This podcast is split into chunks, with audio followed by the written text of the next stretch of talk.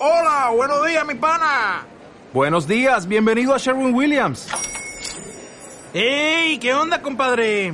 ¿Qué onda? Ya tengo lista la pintura que ordenaste en el ProPlus app. Con más de 6.000 representantes en nuestras tiendas listos para atenderte en tu idioma y beneficios para contratistas que encontrarás en aliadopro.com. En Sherwin Williams somos el aliado del PRO. Buenas a todos y a todas, ¿qué tal? Nuevo podcast, esta vez muy enfocado a cómo personalizar el tema. Personalizar no es rehacer el tema. Y la primera cosa que tenemos que tener muy en cuenta y ser bastante sinceros con uno mismo es, ¿queremos de verdad mejorar el tema? ¿O simplemente queremos que nos pasen el tema y eso estudiarlo? Si queremos esta segunda manera de actuar, directamente os emplazo al podcast del mal opositor. Porque independientemente de si tienes tiempo, que eso es muy recurrido, no tengo tiempo, no tengo tiempo, pues si no tienes tiempo no posites, pero todo el mundo tiene tiempo si tiene sus prioridades bastante claras. Pero en lo que respecta al tema, si de verdad queremos tener opciones, hemos de modificarlo, hemos de crear temas propios, tengamos preparador o no, el preparador siempre es un apoyo y nos va a guiar, nos va a crear, pues digamos, esos recursos diferenciadores, nos va un poco a guiar, nos va a coger y va a decir, mira, vamos por aquí, esto puede captar la atención, esto no, y va a ser un poco el entrenador que os, que os diga si lo estáis haciendo bien o no. Pero la primera cosa que hemos de tener muy en cuenta es querer cambiar el tema y querer modificarlo de verdad. Porque os aseguro que estoy bastante harto en el sentido de que me pasen un tema que es totalmente idéntico a lo que yo he pasado. Es decir, muchos opositores quieren prepararse el tema y prepararse el tema no es simplemente pásame los temas y es la parte más sencilla, porque preparar un buen tema quiere decir tener recursos para poder abordar los supuestos prácticos. Tener una base buena y completa de temas implica tener propuestas prácticas por cada bloque de contenidos que nos salga, por cada supuesto que nos propongan. Hay temas de adaptaciones, tenemos adaptaciones para los supuestos, tenemos recursos, tenemos metodologías para abordar la programación y eso implica trabajo. Olvidaros del paradigma y más en una sociedad donde tenemos información a raudales, del paradigma de me lo estudio y ya he hecho el trabajo, yo quiero comprar el temario y ya está. No, no vais a poder porque si trabajáis así el temario, el caso práctico no lo vais a hacer mucho mejor. Vais a pedir supuestos prácticos ya hechos para estudiar y vais a hacer el mínimo por favor, querer modificar los temas, querer aportar sobre todo valor, no os pido una modificación del 80%, sino pequeñas modificaciones que os van a dar la ley de Pareto, esta clásica de modificaciones del 20% que os van a dar el 80% de los resultados, es decir, esas modificaciones en tanto en cuanto de atender a la, intervención didáctica, ejemplos, citas, preguntas, te capto la atención, creo emoción, todo eso, todo eso es lo que va a marcar la diferencia pero has de querer. Yo quiero sacar la oposición, quiero tener plaza. No, no, igual no, igual no, porque con el trabajo que haces día a día y semana a semana, estás diciendo otro tipo, otro tipo de cosas respecto a lo que quieres frente a lo que haces para obtener lo que quieres. Y bueno, y sabiendo que si estás escuchando esto de verdad quieres crear y personalizar un tema, lo primero que hemos de tener en cuenta y que hemos hablado mucho en este podcast, pero no está de mal, o sea, no está de más recordarlo, son las introducciones y las conclusiones personales. No extraídas de internet, no cogidas de este libro, podemos coger ideas de los libros, podemos coger ideas de estos podcasts, pero os aseguro que lo más potente va a ser que lo hagáis vuestro, que tengáis esos recursos para poder construir al momento y eso implica práctica. Posibles introducciones. La introducción ha de ser como eh, estoy aquí, soy este opositor y vamos a hablar de esto, vamos a justificar esto. La introducción no es lo mismo que la justificación del tema porque es importante, pero bueno, podemos meter matices. Para hacer buenas introducciones podemos contestar a las preguntas de ese momento que te hizo cambiar todo y elegiste esa profesión, la importancia de la profesión de la docencia, por qué es tan importante la asignatura por la que, por la que opositas, una cita, un estudio que demuestre la importancia de lo que estás hablando. En definitiva, captar la atención y sobre todo apelar a la emoción para que nos recuerde. Podemos crear una pequeña historia, que luego en la conclusión acabe esa historia, en el sentido de a la hora de, crecimiento personal o crecimiento de niño pequeño a la actualidad. Hay muchos, muchas formas de crear una introducción y una conclusión llamativa, pero hemos de saber que la introducción es como captar la atención y la conclusión es como una forma de acabar en alto y mostrar un pequeño resumen del tema y ver lanzar los retos de futuro, esas preguntas que apelen a que el tribunal diga cuidado, voy a, voy a recordarte, esa distinción y esa diferenciación, y eso hemos de trabajarlo. Hemos de trabajarlo y como, como os digo, trabajarlo es atreverse, es mostrar cosas distintas y alejarse de la media que vamos a ver en Internet, que vamos a ver de mucha gente y muchos preparadores o personas que venden temas y supuestos y eso nos va a marcar un poco la diferencia. En ese aspecto, personalizar no es rehacer el tema, no es simplemente quitar líneas, poner líneas inconexas. Implica, por un lado, añadir autores y estudios punteros. Si vamos a trabajar cada semana uno o dos temas, tenemos tiempo de dedicarle a buscar autores punteros, de buscar bibliografía actual. En ocasiones hay autores que dicen las cosas en tal año, pero podemos buscar eh, como modificaciones de dichos autores o simplemente recopilaciones de los autores que ya no apelarán a un 1900, sino a un 2000 y algo, y son técnicas para que se vea la bibliografía lo más actual posible. Aquí estrategias, tanto en los autores y estudios, tener, tener distintos autores en los distintos bloques de contenidos, por ejemplo, coeducación, cooperación, gamificación, aprendizaje, servicio.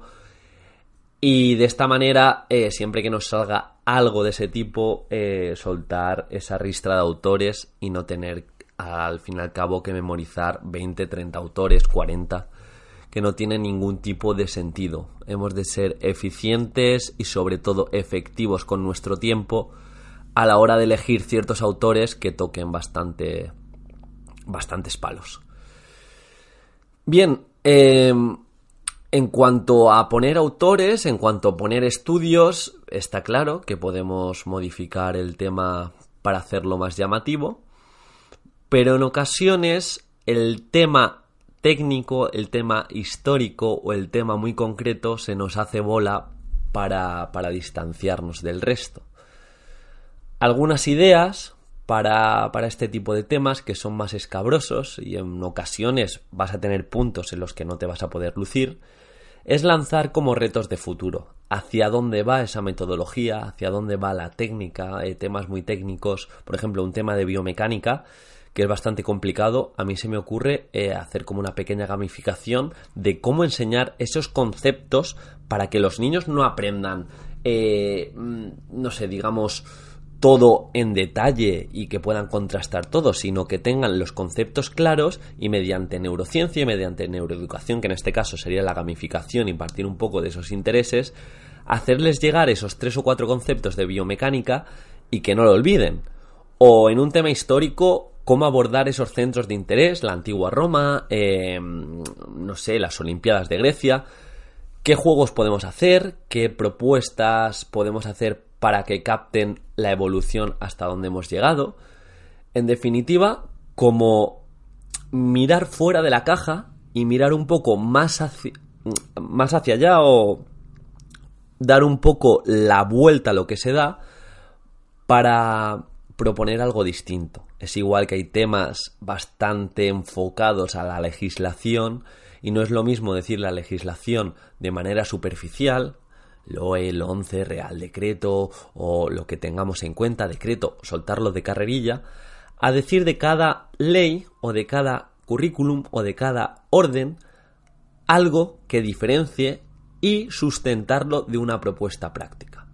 Las competencias clave que son tan importantes, cómo llego yo a ellas y por qué son tan importantes en este mundo cambiante.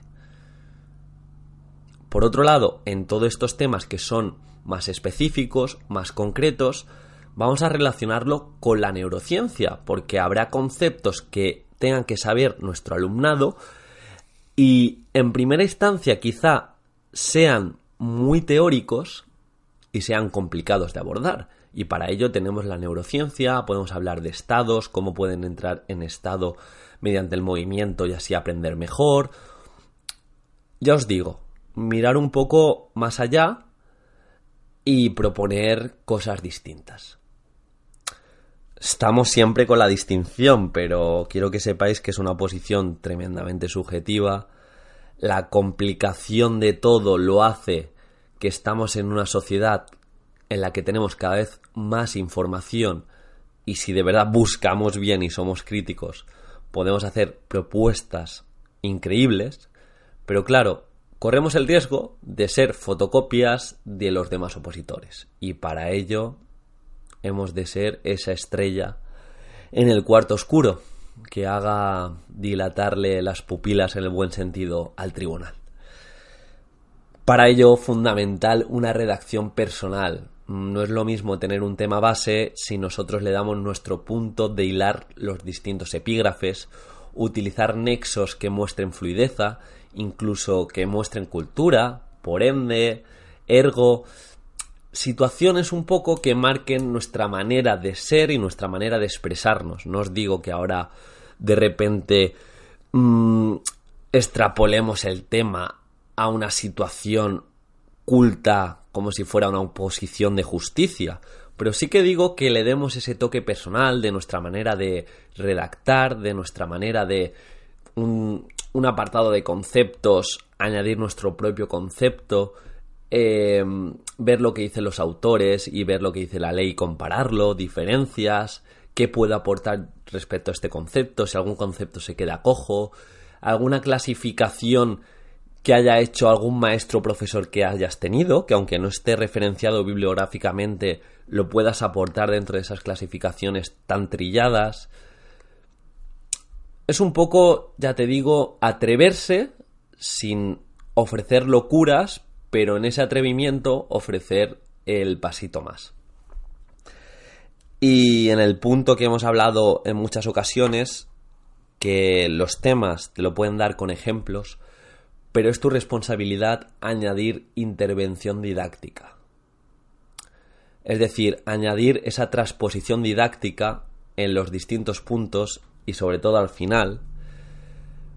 Hemos de pensar qué metodologías tienen que ver con el tema, Incluso si no se habla de metodologías, si podemos coger los problemas de la sociedad para ver cómo se puede abordar desde el tema. Aunque os parezca una locura, pero si podemos pegar un pequeño matiz para mostrar algo distinto, a mí me parecería bien. Me parecería bien que me abriesen los ojos de determinada manera y me ofreciesen algo distinto. Tampoco os digo que imaginaros que os sale un tema sobre historia y en la historia hablar de Mm, no sé, de, política, de, de, repente de Donald Trump. Pero sí que se puede hablar en la historia, en un tema puramente histórico, en los retos de futuro, hablar de las nuevas tecnologías, del espacio que tenemos temporal, que en los últimos 15 o 20 años ha habido más cambios que, en el último siglo. Sobre todo esos retos de futuro, hacia dónde vamos, cómo podemos eh, inferir como maestros y docentes para dar herramientas a nuestro alumnado para que sepa ser crítico, creativo y comprometido con aquello que le rodea y sobre todo tener esas gafas de filtro frente a los distintos temas y temáticas y bloques de contenidos. Para ello la reflexión debe de ser algo básico en todo aquello que propongamos y no simplemente podemos abordar, imaginaros que estamos en educación física, que solo nos importe el tiempo de compromiso motor. Es muy importante que los niños se muevan y no hemos de, de cambiar, digamos, nuestra visión de la educación física, que ha de tener una intensidad moderada y vigorosa y un tiempo de compromiso motor eh, alto para que se den esas adaptaciones y esos cambios que tanto mejoran a nivel, a nivel rendimiento académico, autoestima, autoconcepto, etcétera. Pero no hemos de abordar, o sea, no hemos de olvidar el tema de la reflexión, de tener esas competencias de emprendeduría, de aprender a aprender, de ser empático, de saber por qué hacemos las cosas, de saber cómo gestionar las, nuevas tecnologías, las redes sociales, eh, Internet, todo eso hemos de abordarlo cuando tratemos los distintos temas. Y otro punto que yo incluiría de una manera siempre hilada y con coherencia serían nuestras experiencias. ¿Qué experiencias hemos tenido respecto a lo que ofrece el tema? Nuestras experiencias como docente y si no las hemos tenido cuando estuvimos de prácticas.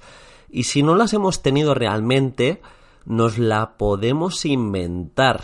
Siempre hemos de practicar esta venta pero está bien que mostremos las experiencias docentes, nos lucremos de aquello que se comparte por ahí y siendo, digamos, práctico, y aunque no sea a nivel ético lo, más saludable, eh, inventarse algún tipo de experiencias, siempre que sea igual en el tema y tenga cierta coherencia, que la puedas igual preguntar a alguna persona que ya se haya mm, enfrentado a niños, niñas o dentro de un contexto educativo, pues yo creo que le da más, más realismo al tema. Así que nada, eh, ya, ya te digo, esto sería un poco los puntos y las situaciones en las que yo me centraría a la hora de personalizar un tema. La primera y principal en la que hemos perdido tiempo al principio del podcast ha sido en ¿quieres de verdad mejorar el tema? ¿Quieres de verdad ser un buen opositor?